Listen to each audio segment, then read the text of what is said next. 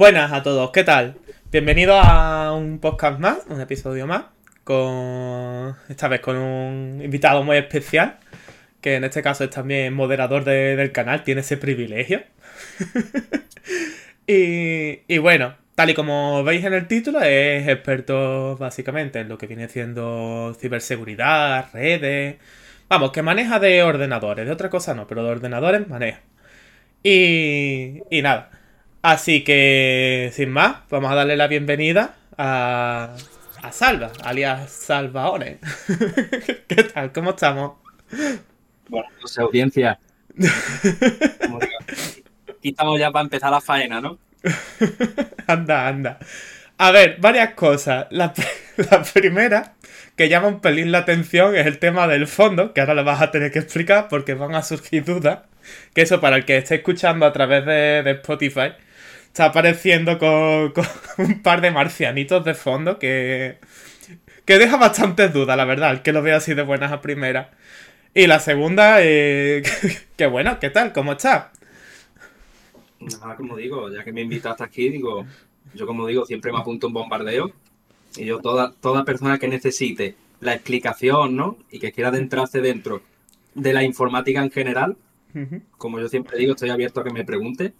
Sobre todo, eh, por ejemplo, sobre todo que estoy más activo para este tipo de cosas, LinkedIn. Y si necesitan un fondo como el que yo tengo, nada más tienen que pedirlo. Hombre, por supuesto, eso es un, un privilegio, vaya, poder tenerlo. Pero ¿de dónde sale ese fondo? ¿Qué es lo que se supone que es? Para el que no lo sepa. Mira, eh, ese fondo, digamos, eh, lo hice con, con ChatGPT, Ujú. que es, digamos, el software que está todo el mundo ahora, que está, como digo yo, en la boca de todo, y simplemente le pedí qué, qué tienen en el área 51. Y él me Ah, vale. digamos, justamente esto, y yo también quise preguntar, porque como digo yo, eh, al final es, es un- una inteligencia artificial, vete a saber los parámetros que tiene por detrás, le Ujú. digo, quiero que me muestre lo que hay en el área 51 y las empresas que colaboran. Ujú. Eh, Vamos, él los tiene. Si alguien tiene curiosidad, yo solo tengo que tapar mi cámara. Para el que- la- Para el que no lo vea, se ven como tres marcianitos que uno tiene Tinder, otro el icono de la Junta de Andalucía y otro de Xbox. Así que, que casualmente, no sé por qué, pero me recuerda un poco a cierta foto que nos tomamos en los carnavales de Cádiz disfrazados de marcianito, ¿no? Pero no, seguramente no, no tendrá nada que ver, ¿no? Ahora que lo dices, sí tiene cierto parecido. Pero Sí. creo que nuestro verde era, era más tirando pistazos. Ah, vale, pues Y gente que lo vea es más verde nuclear. fallo mío entonces. Detalles. De- Detalles sin importancia, pero sí, puede ser que se hayan inspirado nosotros. No lo niego. Anda, anda. Bueno, sin más, vamos a empezar ya con el podcast de verdad, que al final perdemos audiencia y todo con la broma.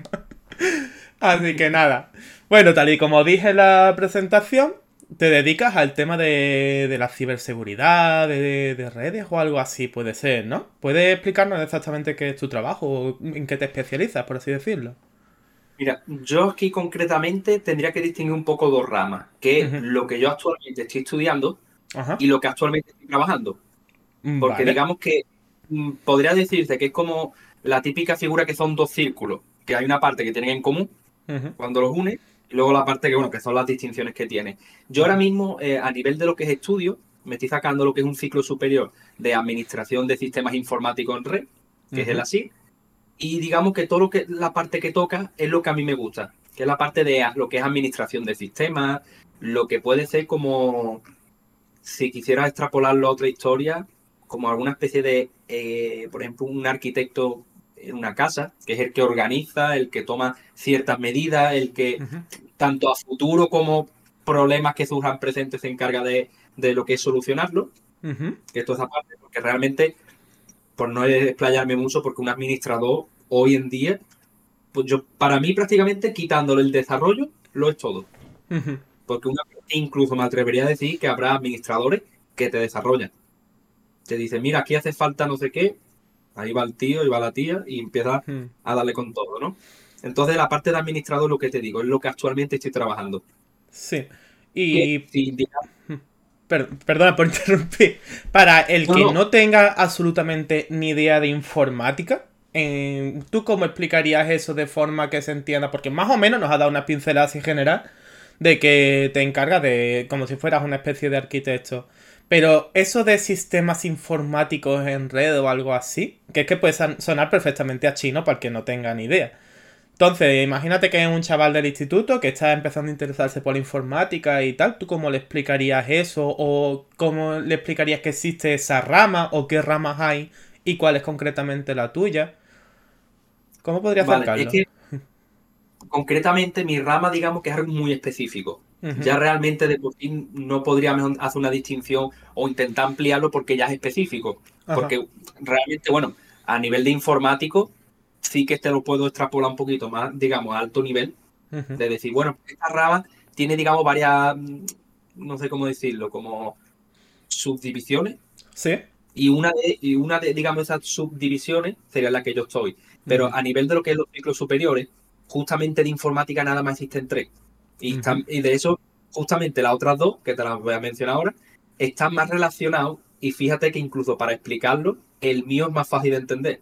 Porque, porque las tres ramas que tiene la FP eh, de lo que es un ciclo superior, tienes ASIR, eh, lo que es administrador de sistemas informáticos en red, luego tienes DAO, y luego tiene em, era Down y no sé si más era Down. Es que me parece uno, uno que era con D, no me acuerdo lo otro que era, pero básicamente era desarrollo web y otro era desarrollo multiplataforma, que al final la abreviatura es que en inglés, ¿no? Y la única diferencia de las dos es que uno está muy enfocado, la parte de desarrollo web, como su propio, como su propio nombre indica, está, está pensado para el tema de tanto aplicaciones gráficas, que al fin y al cabo lo quiera ver el propio Twitch, en lo que tú ves ahora mismo, eso está hecho, digamos, por un diseñador web. Y luego tienes la parte del desarrollo multiplataforma, que es el clásico, desarrollo en Android, lo que es aplicaciones móviles. Está la especialidad en iOS, que sabemos que tiene sus propias librerías, sus propias historias. Luego la parte que también, que incluamos, se llama multiplataforma, es porque toca de todas las plataformas. En Windows, hace aplicaciones en Windows. Diría que en Linux que probablemente yo en la mayoría de mm, mm, como el proyecto este digamos fin del ciclo superior suelen tirar palitos porque hace un entorno abierto y hace un entorno libre te quita de problemas de licencia claro. la propia comunidad ayuda entonces tira por ahí. Claro tú explícale a alguien que no entiende la parte web y la parte de, de lo que es la multiplataforma el desarrollo es un lío. Concretamente lo mío, que es la parte de, lo que es la administración, y sobre todo lo, concretamente lo que has mencionado, la parte de red, ¿no? Sencillamente diría que en este caso, aunque haya puesto el ejemplo de un arquitecto de una casa, cuando tú hablas de la parte de la red, ya ahí entraría como si fueras un arquitecto de una urbanización, que tú ya te encargas de que todas las casas estén interconectadas unas con otras, aparte de lo que ya comenté antes, de lo que es el tema de lo que es el plano de la casa, lo que sería el, la infraestructura, la, por ejemplo, en este caso hablando de ciberseguridad, la defensa que tiene que tener, eh, ya protección, por ejemplo, a nivel físico, puede ser algo que, eh, que también lo hace, por ejemplo, un administrador, aunque tienes que especializarte un poco más, pero la protección contra incendios, por ejemplo, o inundaciones. Ah, mira, qué curioso. No, me había caído que eso también contaría como ciberseguridad. Vamos, es que la ciberseguridad que por si me lo quería preguntar más adelante para concretarlo, la ciberseguridad se puede resumir, que es la explicación más exacta, que es la protección de la información. Mm, sea a nivel lógico, exactamente, que es lo que todo el mundo puede, lo que todo el mundo puede entender, como por ejemplo, lo que es un ataque de DOS, que te tumba el servidor y la gente no puede acceder. Por ejemplo, imagino el, poniendo el mismo ejemplo aquí de Twitch, que quiere meterse, por ejemplo, en este directo, en el directo de alguien, y ve que no puede o hay un error y no para de recargar la página. Por ejemplo, está sufriendo un ataque, pero es, digamos, nivel de software. O un ransomware, por ejemplo. Que es, que es literalmente que te secuestren el ordenador, te roban todos los datos que tiene y se supone que realmente eso son cosas que uno aprende. No tienes que pagar. Tú cuando recibes un ataque de ransomware, ellos te van a intentar extorsionar, te van a intentar de, pues mira, nosotros te... Es como literalmente como si se te olvida la clave de tu móvil hostia, yo cómo desbloqueo la, la de esto del móvil, que mi contraseña era 1, 2, 3, 4, se me ha olvidado y no tienes acceso. Y llega alguien y te dice, si me pagas un dinero, te lo doy. Esto en el caso de los ransomware nunca se debe de hacer porque lo que hace es incentivar que lo hagan. Yo lo hago, lo robo y alguien, bueno, pues paga. Pero vamos, que lo que yo quería, digamos, distinguir era lo que, es lo que también hace un administrador, la parte de software, que es todos los ataques, todo el mundo lo que yo estaba mencionando, con la parte de hardware, que es lo que te he comentado antes. Algún tipo de plan de si hay un incendio, de inundaciones. Ya si eres una empresa muy, muy grande, las radiaciones está del sol, que ves tú los servidores que lo meten bajo tierra. Tan, tan importante. Bueno, es verdad, porque hay ciertas como explosiones solares o algo así, ¿no? Que, que son explosiones electromagnéticas o algo así. Es cierto. Algo me suena de haber visto por ahí, pero no sabía de que hasta tan punto era tan, tan, tan importante. Pero yo ahí sí que te podría decir que ya son empresas como Google, que realmente lo que yo siempre digo, un ciudadano medio, como, bueno, que un ciudadano medio, bueno, un ciudadano, vamos, no vas a tener un, tu móvil guardado bajo tierra. Realmente son para empresas gigantes. Literal, empresas como Microsoft, Amazon, ellos sí tienen unas historias con esa movida bajo tierra. Luego, aunque te parezca una tontería, el, o a cualquier persona cuando lo escucha, hostia, pues parece una tontería. Pero que cuando tú vayas a acceder al recinto donde están los servidores, que haya, digamos, como solamente las personas que tengan el nivel X pueden acceder a él. Todo lo demás, tú tienes una tarjeta y no tienes un control de acceso. Pues todo ese conglomerado podrías decir que se trata de ciberseguridad. Todo. Madre mía. No, sabía que era tan, tan, tan amplio a ese nivel. ¿eh? entonces, tú. Sí, entonces te encargarías de algo de, de ciberseguridad también dentro de lo que viene siendo tu empresa o es otra especialidad distinta a la tuya? realmente lo mío sí que podría decir que es otra especialidad. Porque yo, claro, yo tengo, digamos, hoy en día, quizás este podcast, ¿no? Como digo, lo ve alguien dentro de 30 años y dice, qué tontería. Si hoy en día todo el mundo teletrabaja. Pero en mi caso, y por la gente que conozco y tal, sobre todo aquí en España, es algo más prematuro. Yo creo que realmente para algunos sectores es el futuro, pero ahora mismo es algo como que está arrancando. Entonces es raro. Entonces yo, claro, infraestructura física no hay en la empresa. Entonces, fíjate que parece una tontería, pero ya es como la mitad del trabajo hecho. O sea, tú no tienes nada físico, tienes que organizar nada de meterlo bajo tierra, pero bueno, como he comentado antes, eso para las grandes empresas. Ni tienes que decir el propio hardware, si tienes un servidor en tu empresa, tienes que mantenerlo, limpiarlo, cambiar la pasta térmica. Si necesitas aumentar lo que es la potencia de cómputo, comprarle más RAM o modernizarlo, todo eso te lo ahorra. Que es lo que, bueno, que ahí ya sería entrar mucha RAM lo que te dije, el tema del cloud, el tema de la nube. Que es donde trabaja mi empresa. Mi empresa trabaja en la nube. Qué curioso, no sabía de que ya había como empresas de, de que total... A ver, tiene sentido, ¿no? Pero como que parece algo que es súper de futuro, que ya son empresas que no tienen como sede física, que es como cada uno desde su casa aporta su granito de arena y listo, ya no tiene que... El tema de, de fichar exactamente como es tradicional, ¿no? De pensar en, la típica empresa, ¿no? Qué curioso. ¿Y a qué se dedica tu empresa? Por curiosidad. Mira, esto sí, sí, lo, lo, lo tengo que lo puedo decir, que no es nada mm, confidencial ni nada, pero sí que es lo que digo. Si nadie entiende un poco de informática, esto es lo típico que le explota, ¿no? Pero mi empresa concretamente se dedica a la gobernanza del dato. La gobernanza del dato. Son los alcaldes de, aquí de Málaga. Claro, es extraño porque incluso para mí, que yo cuando entré en la empresa eh, tenía yo, digamos, esto no es como digo yo tirarse flores, ¿no? Pero sí me consideraba que ella tenía un cierto nivel de informática. Cuando entré y yo vi lo que era esto, dije. Ni idea. Pues claro, a ver, no, no eran palabras extrañas que han mezclado. Pues esto es albaricoque de, de almendro. Y dije tú, no, no. Cuando te habla de gobernanza del dato, viendo lo que es como digo yo, analizando un poco, dije tú, bueno, la gobernanza es gobernar los datos. En este caso, mi lo que es mi empresa y lo que se dedica a hacer eh, es una especie de consultoría en el que digamos que ofrece un software que ellos mismos tienen. Incluso ese software lo puedes implementar en otro, por si alguien se quiere hacer una especie de similitud. Es como si tú tienes un programa, como por ejemplo tienes Skype, y, se lo ofreces, por ejemplo, sin irme muy lejos, al propio Google. Y dice Google, pues voy a, a implementarla en lo que es mi solución y tú, por ejemplo, cuando ves que te metes en, en, Chrome, te aparece un de esto de unirte a Skype para tú hacer cualquier historia. Eso es implementar una herramienta dentro de otra. Sí, que sería pues como una especie de hipervínculo. o algo así. No, es que realmente, claro, un hipervínculo es un enlace de una cosa con otra que está en otro lado. Realmente no, implementarlo es uno encima de otro. Es como si a un Ah, PDF le metes otro. Ujú, Y ya son dos PDF unidos. Qué curioso. Digo, digo, porque digo, por ser más preciso con las palabras. Que no hacerlo. Vale. Y, y vamos, es lo que digo, la, con el tema de la gobernanza del dato, a lo que digamos ellos se dedican, en lo que es el propio programa, es que el centro del negocio, que a ver, a cualquiera le pregunta, dice, bueno, hoy en día el centro de un negocio es el dinero, porque si no tiene dinero, eh, no hay negocio. obviamente. Pero ellos en este caso, eh, sobre todo, como digo yo, que trabajan en remoto y algunas, y algunas cosas no lo hacen a nivel físico porque lo implementan a distancia, es el tema de que han dicho en la informática que todos son datos, ¿qué es más importante? ¿Los datos o el dinero?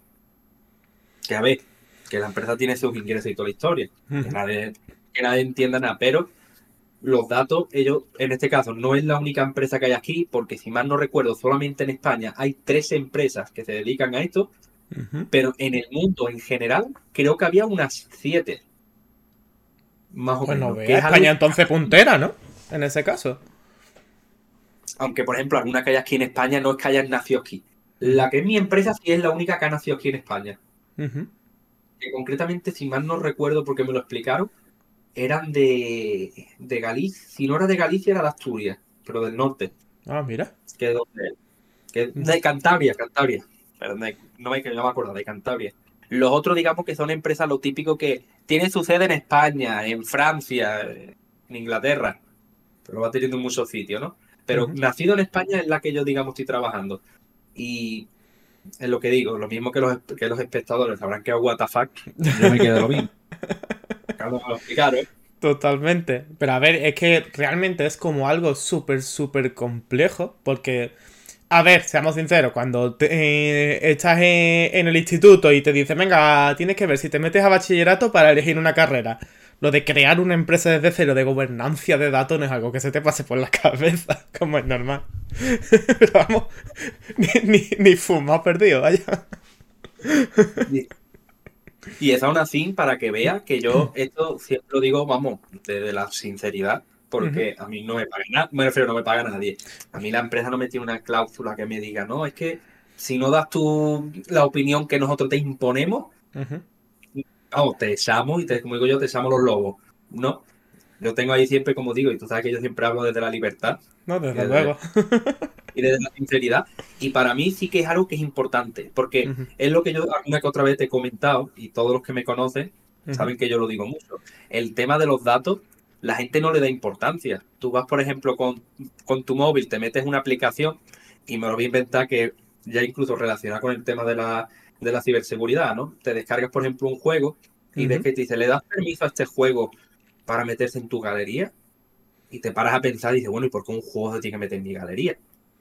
Hay aplicaciones que sí tienes que darle los permisos porque, por ejemplo, me lo voy a inventar la propia cámara.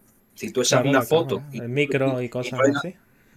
Exactamente, y no le das permiso para guardar las imágenes, pues las imágenes no van a ningún lado. Ujú. Pero ahora, a un juego, a ver, por, a lo mejor el ejemplo no es algo preciso, pero dice, bueno, un juego, ¿por qué tiene que acceder a mi carpeta? O a mis contactos, que los he visto, y dices tú, un juego, ¿para qué quiero acceder a mis contactos? Ujú. O a- al historial de llamadas, ¿no? Lo típico que tú dices, bueno, lo más normal, vamos, yo quiero aquí defender mi aldeíta, ¿no? En Clans. O, o, por ejemplo, tu ubicación.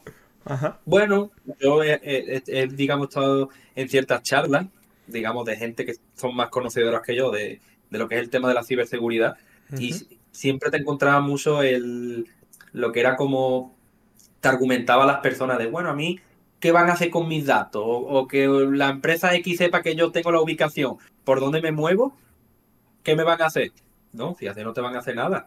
Pero para ellos es una información que vale millones literalmente.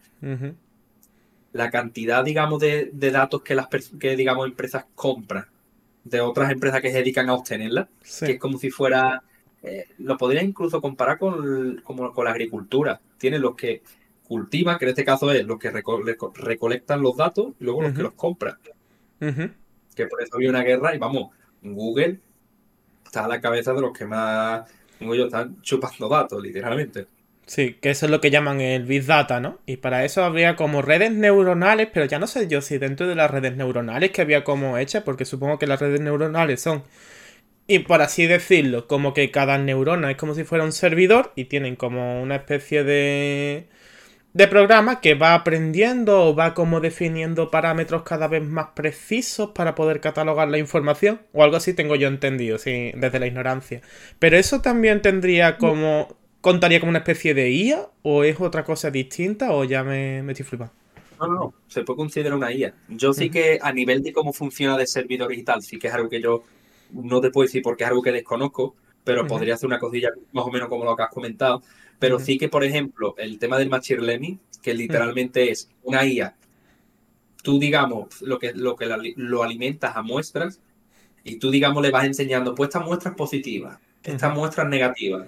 Y tú, digamos, lo vas alimentando y eso después hace que por su propia... vaya tomando ciertas decisiones que tú, que tú digamos, le digas. Yo he llegado a, a, leer en algún que otro artículo, sobre todo, por ejemplo, a través de LinkedIn, que la propia IA que tiene Google, por ejemplo, para el tema de YouTube y tal, la red neuronal o con la que funciona, no la entienden ni ellos. Ah, ha, llegado un ha, llegado un punto de locura de todo lo que indexa, todo lo que, lo que sabe, que si tú intentas analizarlo, igual que con Twitter, cuando llegó Elon Musk, lo compró toda la historia, lo estuvo mirando los ingenieros que él tiene, si no los entiende. Eso llega a un punto que es que habla hasta su propio idioma. Ah, bien, pues ya está. Si es más eficiente así. Y entonces, ya sí hablamos de ciberseguridad, porque por lo que has comentado, parece que ya ha llegado incluso a un punto que ya supera el entendimiento humano, ¿no? la, forma de, digamos, la eficiencia que tiene tantas máquinas conectadas, que supera la eficiencia del propio cerebro. Pero volviendo a lo que has dicho antes de dar los permisos al típico juego y tal, nosotros como usuarios de, a pie, que no somos nadie importante, ni tú, ni yo, ni, nadie prácticamente. ¿Qué medidas, por así decirlo, tenemos que tomar para el tema de ciberseguridad? A ver, no al punto, como comentan aquí en el chat, de hacerse, de cibersegurar un OnlyFans que se quieren hacer, ¿no? Pero sí, lo típico de, en plan, de otorgar permiso, de, de ver como normas básicas de ciberseguridad que a lo mejor damos por hecho de que no son tan invasivas, pero realmente sí que lo son. O que son ilegales directamente. Yo más o menos me atrevería a decir, hacía de pronto, diría que dos son los mínimos consejos que todo el mundo debería hacer. Pero esto al final pasa, eh, digamos, de la estrategia que tú quieres seguir puede seguir la estrategia que, por ejemplo, comenta aquí nuestro señor Eric, ¿no? De hacerse un OnlyFans y subirlo todo, diciendo no tengo nada que ocultar, ¿no? Él ya da los datos y es como... Por la cuenta bancaria, ¿no? Exactamente, dice, he sido el primero en darlo, pues ya a mí no me van a robar, ¿no? Puede ser una manera. No la comparto, pero, como digo yo, en la viña del Señor cae de todo, ¿no? Que nunca falla. Y ya para mí, las dos medidas indispensables que realmente no requiere que tú tengas un nivel, un entendimiento, sino tener la idea clara, primero es sospechar de absolutamente todo. Y eso conlleva una cosa que hay gente que no le gusta, que es leer. Tú te descargas una aplicación y tú cuando empiezas simplemente los términos de licencia, pues no se lo lee nadie. Yo puedo decir que no, no de aquí pero podré ser el único loco que se ha leído no sé cuántos términos de licencia, los EULA, que básicamente, vamos, los contratos estos que tú tienes que firmar de, bueno, no de confidencialidad, pero de que el software lo vas a usar para lo que es, que ellos van a extraer todos los datos que ellos quieran y más, no te vas a quejar, y si te quejas te envían unos sicarios. ¿Te imaginas? Los EULA, los, EULA vienen como, como, como esa, ¿no? Y, ya, vamos, lo de los permisos para mí es indiscutible. Tú te descargas una aplicación porque no es la primera vez que yo me he encontrado que son memes. Pero es que para mí los memes nacen de la realidad. puede ser algo exagerado de la realidad, pero es que nacen de algo. De que coges y te descargas, literalmente. voy a descargar más memoria RAM del móvil desde la Play Store. Claro, yo son de estas cosas que literalmente sospecharía. Porque es que son cosas que, claro, que es lo que yo digo. quien entiende dice, ah, voy a descargar más memoria RAM por el... literalmente por el... No. Y luego los permisos, que es lo que comenté antes. Tú no puedes tener, un, por ejemplo, una cámara que te está pidiendo permiso, por ejemplo, para la... Sí, para la llamada o algo así. No, no, incluso para las llamadas podría ser, porque como están las, llamadas, digamos, las videollamadas, ah, podría decir, bueno, puede tener sentido, no, no, pero por ejemplo, al historial de llamadas. A lo mejor incluso puede ser que alguno tenga algún sentido, que eso, claro, eso es cuando tú ves la aplicación, ah, bueno, puede tener sentido por la funcionalidad que tenga. Pero por ir algo mejor más extraño todavía, al historial de mensajes. Tiene una cámara yendo mi historial de mensajes, es que literalmente no tiene absolutamente nada que ver. O que, por ejemplo, la propia cámara tenga acceso a las aplicaciones que tienes instaladas, como la lista, que algunas te lo ponen. ¿Para qué quiere mi cámara una lista de las aplicaciones? Hmm. Todas son cosas que cuando tú lo vas mirando, tienen que coger, vamos, lo tienes que estar mirando. Y ya lo segundo más importante, y esto es una tontería, me refiero a una tontería porque hay quien no le esa cuenta, y es nunca conectarse a un wifi público en la vida. bueno. Lo hay. Ni en un ni en un bar, ni en, en un aeropuerto, ni en algún centro de salud, pero en todo lo que tú veas, algo que te diga público gratis, jamás. Porque ahí es literalmente un, un mal para que te roben de todo y te hagan de todo. Porque algo público es como si tú entraras a un sitio que está como si fueras a entrar a una casa y tienen todas las puertas abiertas. Claro, dije tú, bueno, yo entro, pero a mejor no sale. Claro. Y que es lo típico. Supongamos de que ya es como demasiado tarde. En plan, nos hemos instalado esa aplicación en concreto y le damos el acceso de permitir todo para quitarnos de problemas o que nos conectamos al wifi público porque nos hemos quedado sin mega ya de, tanto watchar vídeos, ¿no? De, de YouTube o lo que sea. Que es, digamos, al que no entiende mucho de esto, o a lo mejor el que, digamos, quiere ser más práctico, a lo mejor pensará, ¿y qué es lo que tiene que perder? Digamos, si ahora le, da por conectarse a un wifi público porque todo el mundo lo hace. Supongo, o son cosas como que no es tan, tan raro, ¿no? ¿Qué es lo que puede salir mal, por así decirlo? Porque a lo mejor que te vean las fotos que de la foto de la comida que te comiste antes de ayer, pues a lo mejor te da bastante igual pero no sé si, si hay más información de la que creemos en nuestros teléfonos o algo así. Realmente podría decirte que nuestros teléfonos están continuamente enviando información. Tú ahora mismo pones la opción de que no quieres, como por ejemplo lo tiene la mayoría de personas, que es no quiero estar compartiendo mi, lo que es mi ubicación, cuando pone el simbolito, pero está enviando la ubicación. Menos o, yo creo que a lo mejor la palabra exacta sería menos agresivo, pero por estar, lo sigue enviando.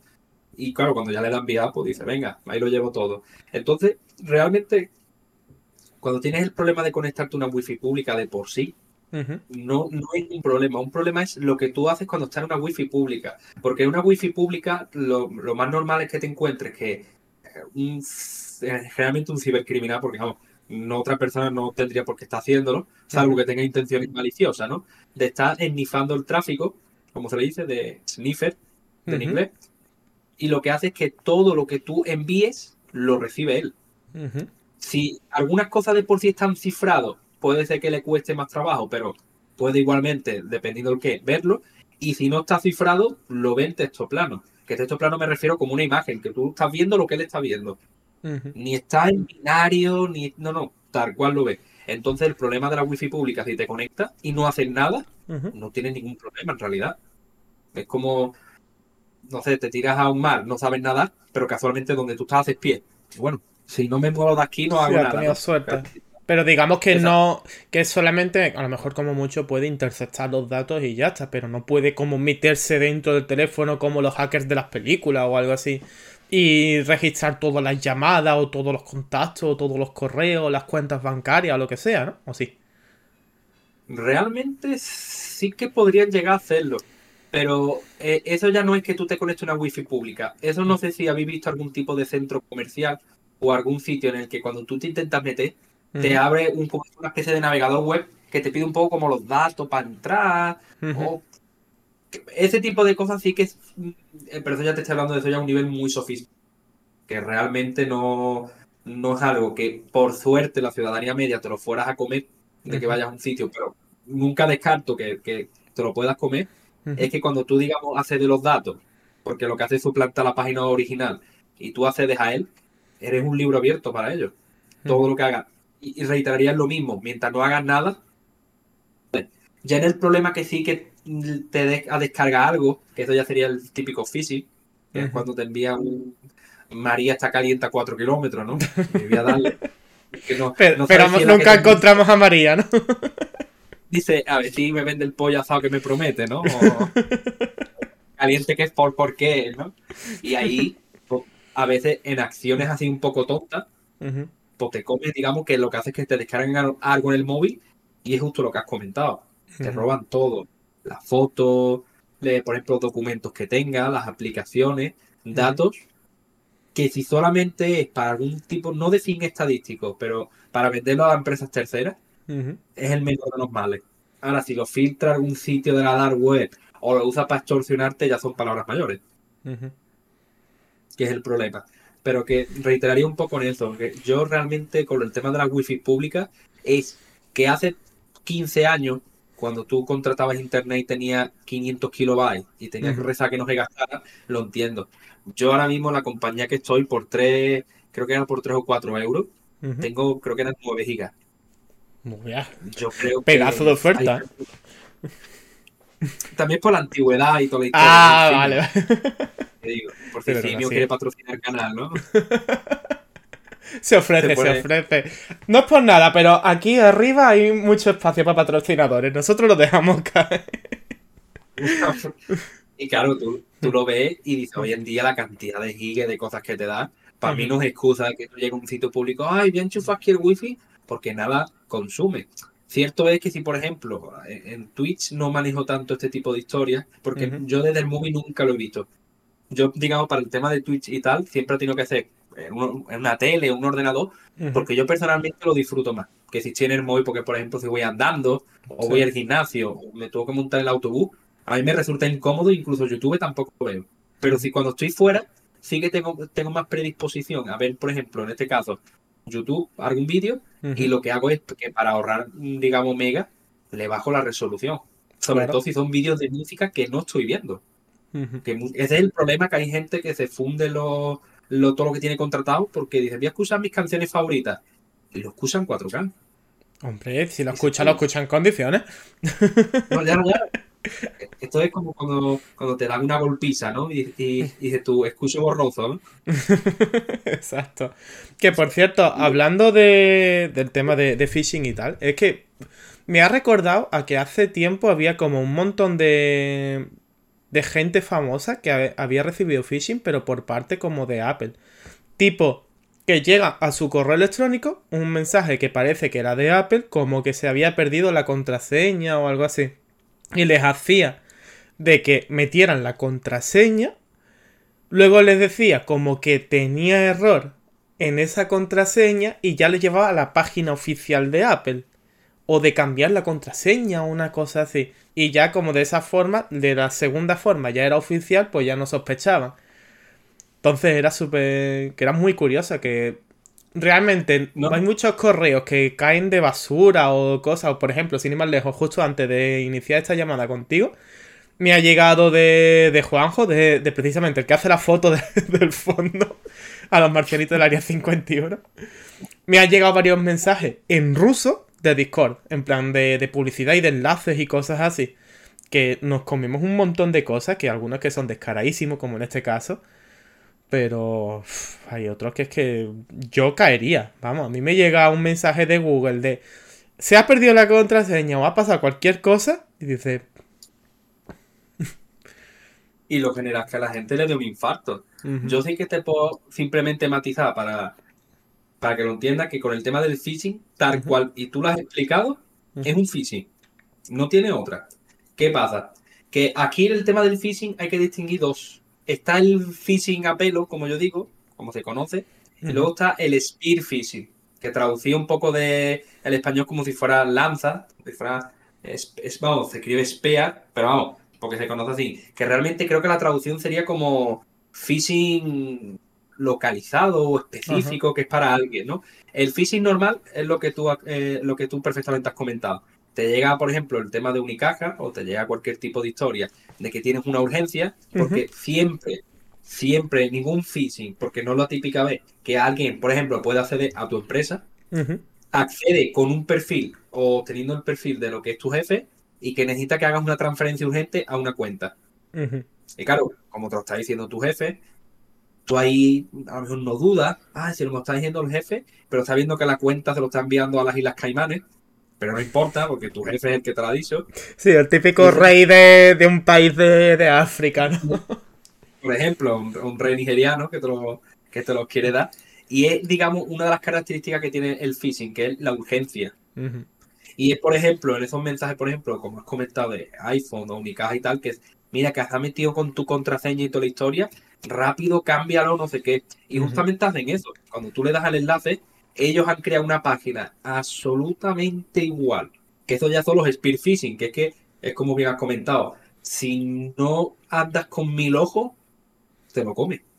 Es que no tiene otra, porque te los come. Ya tienes que tener una vista de ver, bueno, el dominio, a ver si en vez de, por ejemplo, hablando de Twitch, en vez de Twitch ha puesto Twitch con X al final y tú dices, hostia, pues esto no es, no es el original. Son cosas, digamos, que uno se lo come. Y el spear phishing es lo que yo digo, es cuando literalmente van a por ti. Sí, porque no tiene otra. Un spear phishing es algo tan específico que saben tus horarios, sabes con quién te juntas, saben tu grupo sanguíneo, lo saben todo. Incluso pueden tener, como yo digo, la, poca vergüenza de llamarte, mira, que somos técnicos de Movistar, que casualmente sabe que, que estáis en Movistar. Y por alguna extraña razón saben que has tenido un problema con no sé qué, para que te conectes y vamos, y te, y te hacen de todo. Sí, sí, que te hacen el día en cero coma, vaya. Y te tienen tan estudiado que después te lo comen. Y para mí los speed phishing son chungos. Yo realmente, de historias que yo haya escuchado por ahí, solo lo vi una vez. Eh, no me acuerdo quién fue si fue un documental o si fue, digamos, una entrevista de alguien que le hicieron con el tema de la ciberseguridad. Y era a una madre con su hijo que a ah, su hijo no sé qué le había pasado, que necesitaba una transferencia de no sé qué, pero como sabía dónde el hijo estaba apuntado, creo que era algo de natación. Como sabía cómo era el nombre de la profesora o lo que es la monitora que lo sabía todo. Y se lo comió. Hombre.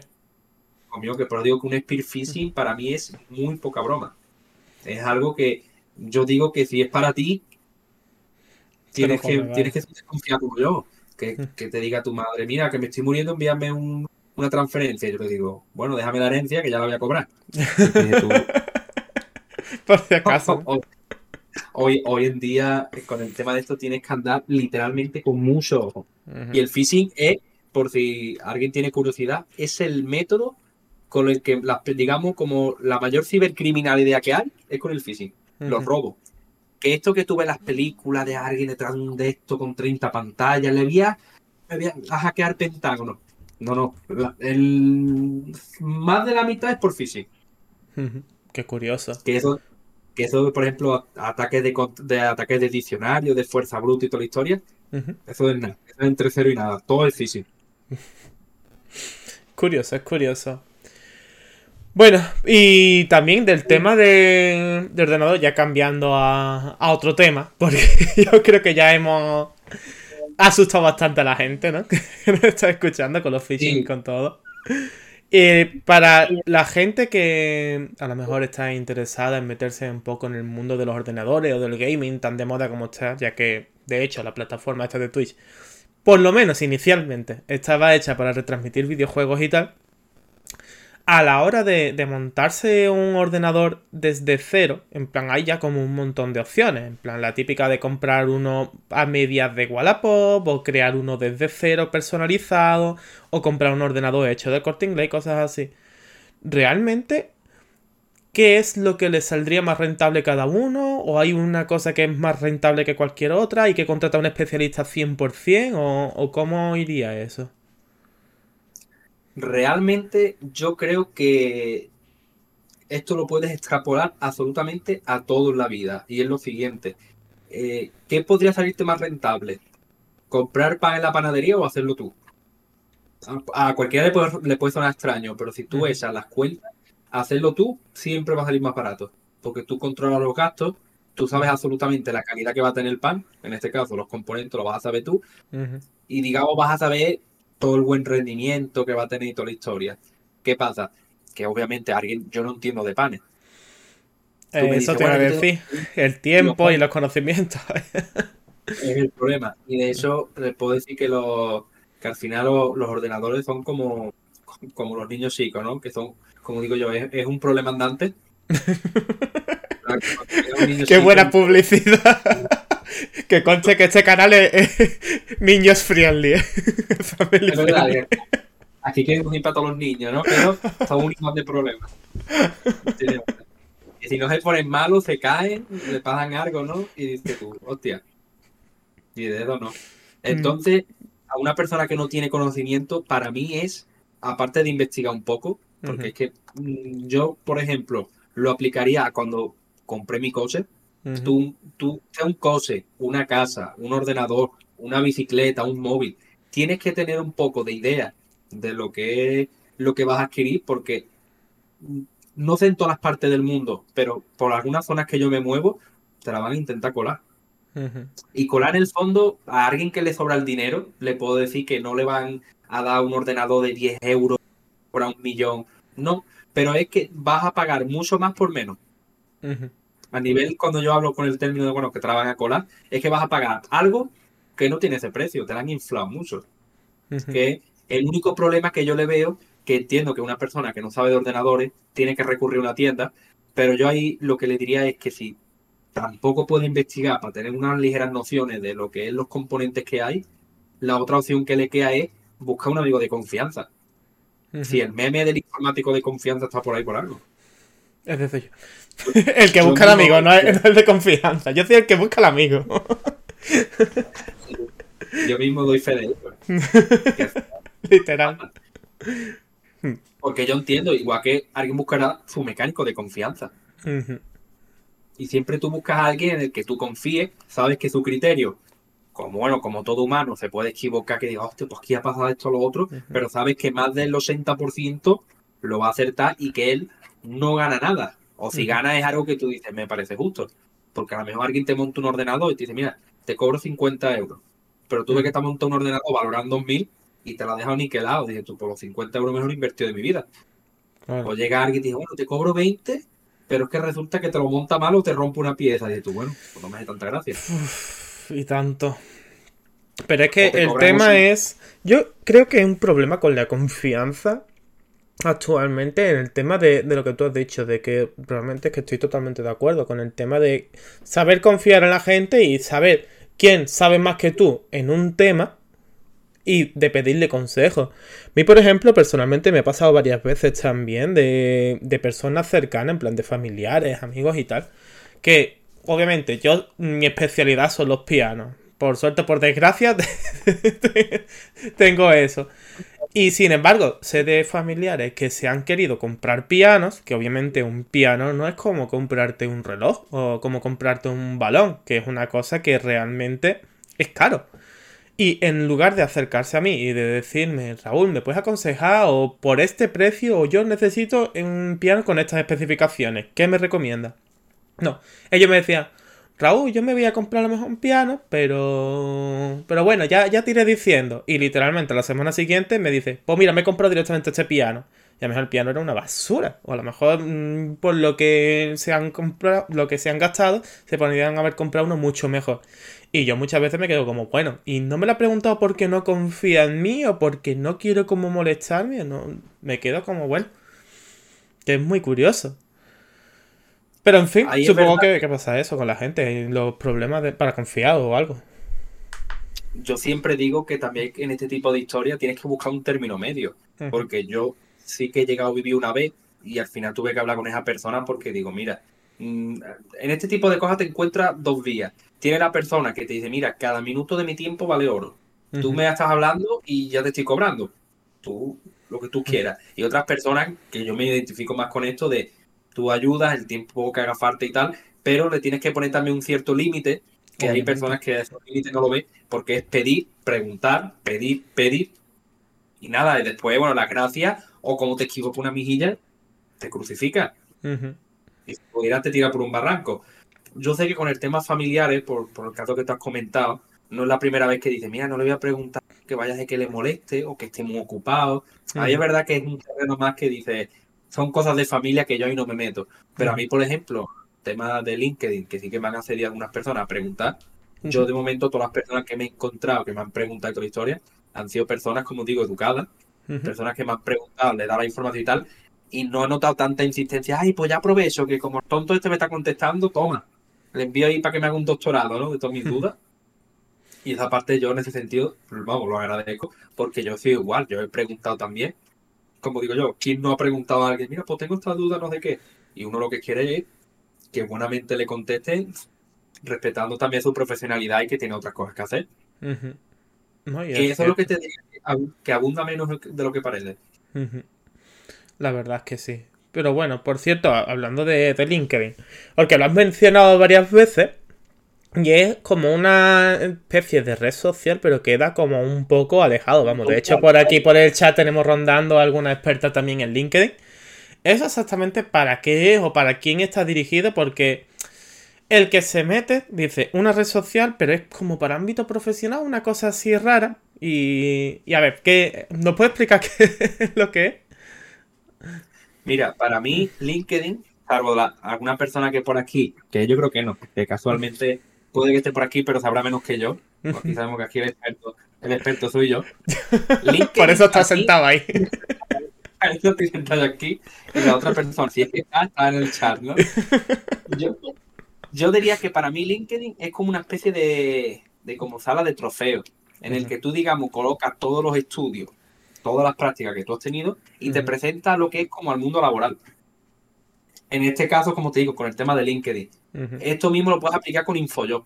Lo que pasa, de lo que yo haya visto, LinkedIn es como, yo diría como que el más atractivo a la, a la vista, el que cuando eres, eres alguien de recursos humanos te proporciona mucha información, porque eso ya cuando pagas el premium, que tienes el tema de sus propias bases de datos, puedes, por ejemplo, porque LinkedIn funciona también en el que tienes que conectar con una persona para poder hablar.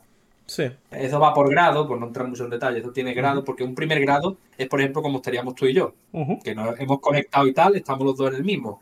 Segundo grado sería lo típico del amigo del amigo, que tú puedes contactar con ellos, incluso podrías llegar a hablar un mensaje dependiendo de la bueno, de si lo tienes privado o no. Y luego están los de tercer grado, que no tienes manera de, acceder a ellos, salvo que tengas, si mal no recuerdo, el premio, que eso sé que es seguro, o lo otro, no sé si era que tienes que buscar algún segundo amigo suyo. Sí, como convertirlo en segundo grado, por así decirlo, ¿no? Exactamente, buscarlo de alguna manera. Y a nivel de lo que es visibilidad y al, tema de las empresas, para mí ahora mismo de los más top que hay. Yo es algo que podría recomendar.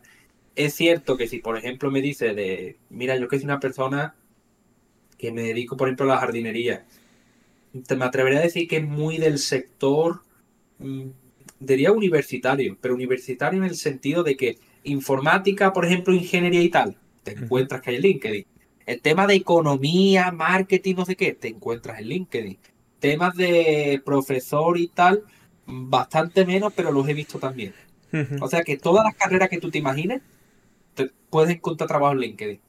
Porque, por ejemplo, el tema, por ejemplo, creo que de medicina he llegado también a ver algo, pero esos ya son sectores más, como no de nicho, porque todo lo que roce lo público, por ejemplo, profesor, tema de sanidad y tal, tú piensas que en LinkedIn todo lo que te encuentras es privado.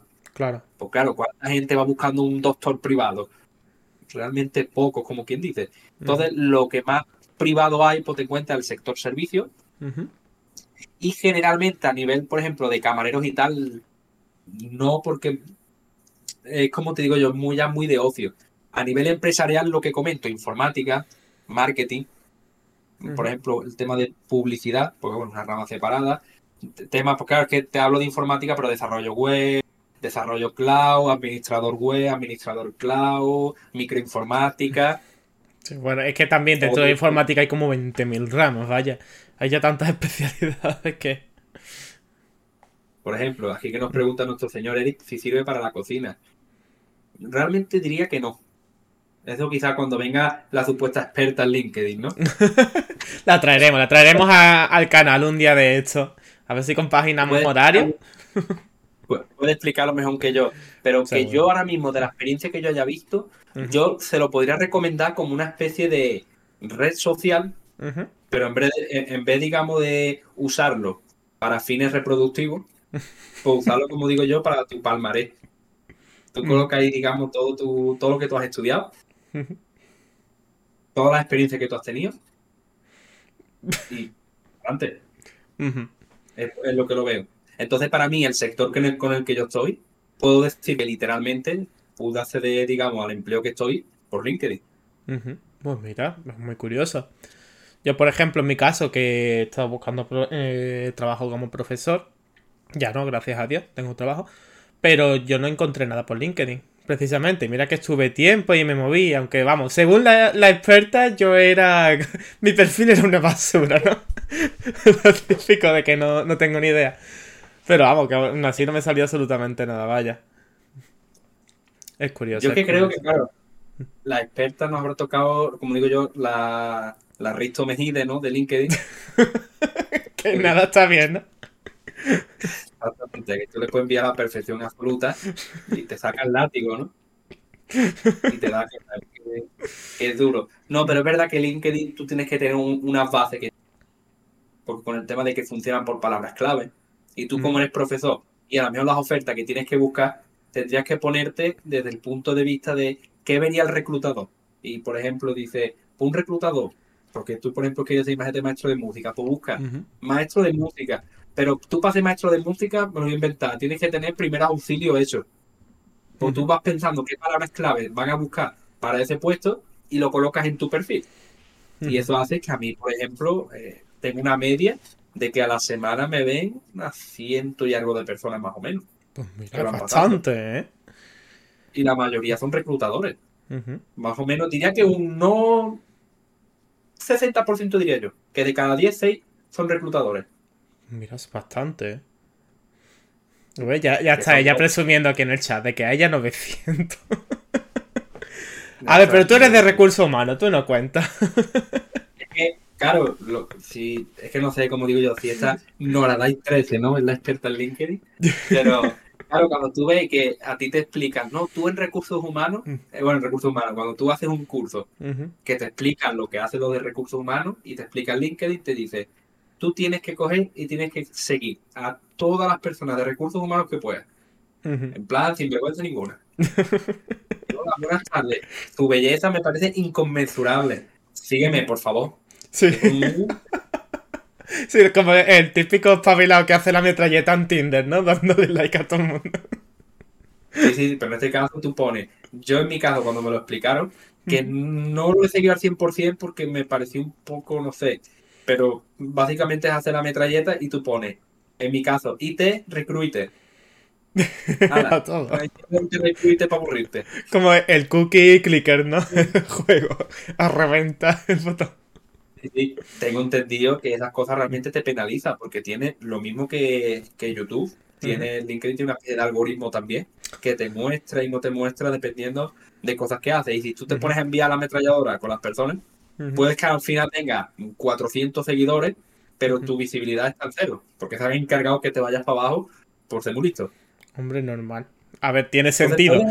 Porque si no, todo el mundo lo explotaría, vamos, el realmente puedes hacer un poco la, como digo, la, la ametralladora en LinkedIn, ¿no? Pero yo creo que lo tienes que controlar mucho. Que tú digas, bueno, a la semana voy a seguir seis en plan ametralladora. Le das seis, los otros los sigues como, le tienes que enviar un mensaje de buenas tardes, sería todo un placer conectar con usted y de antemano le deseo un excelente día, ¿no? Es verdad, porque realmente me llamó mucho eso la, la atención cuando me metí de que todo lo que se comentaba, a ver, es normal, es un entorno, se supone que para buscar trabajo, pero como que todo el mundo era súper cortés y en plan que era muy bien hablado. Algunos tenían de, de foto de, de, perfil como un graffiti o de mural, un graffiti de fondo y cosas así, pero por lo general, como que muy educados. Yo de, de eso te puedo decir mm. que esto no era un misterio para nadie, que cuando yo entré, yo estaba revolucionando un poco eso y yo era un poco como una oveja negra cuando entré en LinkedIn, ¿no? Que todavía recuerdo a, aquella ñora, ¿no? tiempos antiguos, que no sé si es la experta en LinkedIn, ¿no? Que lo primero que hice, digo, bueno, voy a subir un meme. subí un meme de, mi sector como me explicaron. Y a subir un meme informático y cuando yo lo vi, digo, a ver, me hizo un poco de gracia. Pero digo, esto no ofende a nadie y no sé qué. Y yo recuerdo, estando haciendo el curso que tenía a dos personas que como que me, me monitorizaban, a todos los que habíamos en, el curso, y fue subirlo y a los tres minutos tenía a Ñora y a otros dos, borra eso ahora mismo. Y digo, vamos. Y yo al final me tuve que hacer, como digo, mi, propia marca de agua, digo, yo algún que otro chiste y eso por ahí lo yo diciendo por ahí. Y me he buscado ciertas personas que conozco a través de la plataforma y hago un poco el tonto. Porque sí, te podría decir que el 80% es formalidad cuando tú sigas las expresiones de la historia, un 10% puede ser gente como yo, que se dedica un poco, que es formal, pero bueno, que me gusta un poco también el casondeo, y luego un 10% de gente insultando, que también. ¿Te imaginas hacerte LinkedIn nada más que para cagarte en tu jefe, ¿no? O en tu ex jefe.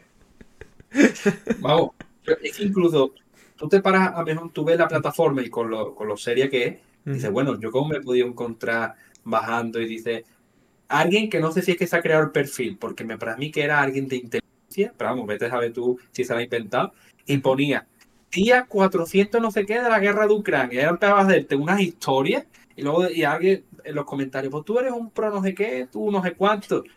Es cierto, mm. pero, que es el link que digo estas tonterías, pero te encuentras gente así. O una persona, digamos, que, estuvo, que estuvo hablando conmigo un rato, incluso me dijeron que era una persona que estaba vetada, porque digamos que tenía la visibilidad por los suelos. No de hacer la metralleta, pero de incumplir normas y no sé qué historia, hablándome. Y, claro, una vez compartió un post y dice, no le des ni, ni, te gusta ni nada, porque es que hasta te perjudica. Era la oveja negra. no vea, ¿no? Qué, sectario, ¿no? En ese sentido es muy sectario, por eso digo que LinkedIn no es para cualquiera. Y la pregunta de oro, ¿se liga por LinkedIn? Claro, dice ligar.